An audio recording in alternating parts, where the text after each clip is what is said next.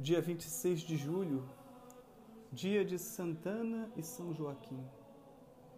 O calendário litúrgico da Igreja Romana comemora hoje a memória de São Joaquim Santana, que a tradição identifica como pais de Nossa Senhora.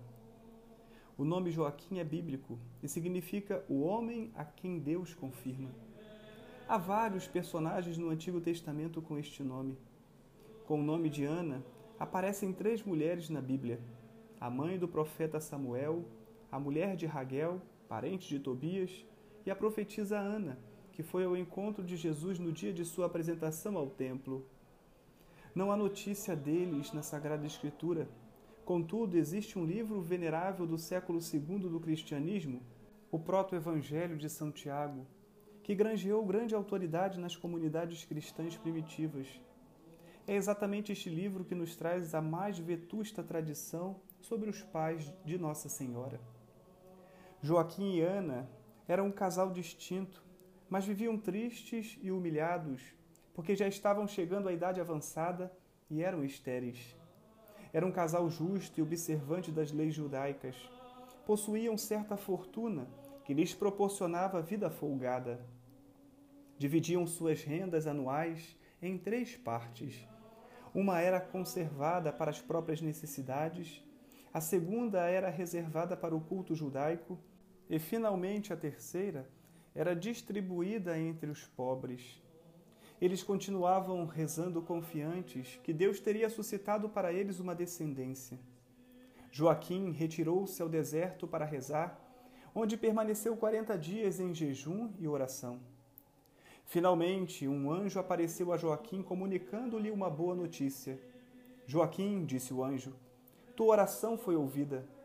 Uma filha te será dada, a quem darás o nome de Maria. Também Ana recebeu um aviso do anjo. Ana, Ana, o Senhor ouviu teu choro. Conceberás e darás à luz, e por toda a terra falar-se-á de tua descendência. Ao voltar Joaquim para casa, eis que sua esposa atirou-se em seus braços, exclamando cheia de alegria: Agora sei que o Senhor derramou sua bênção sobre o nosso lar. Pois eu era como uma viúva, era estéril, mas agora meu seio já concebeu. Seja bendito o Altíssimo. Então fez o voto de consagrar a menina prometida por Deus ao serviço do templo. De fato, a menina Maria foi levada mais tarde pelos pais Joaquim e Ana para o templo, onde foi educada ficando aí até o tempo do noivado com São José.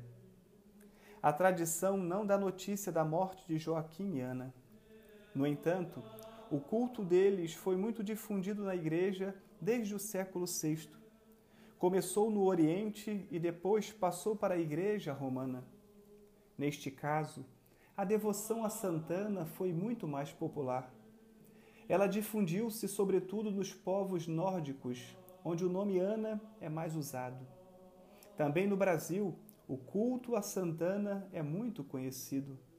Antes, ela mereceu o título que só é reservado à sua filha, isto é, Senhora Santana. São Joaquim e Santana, rogai por nós.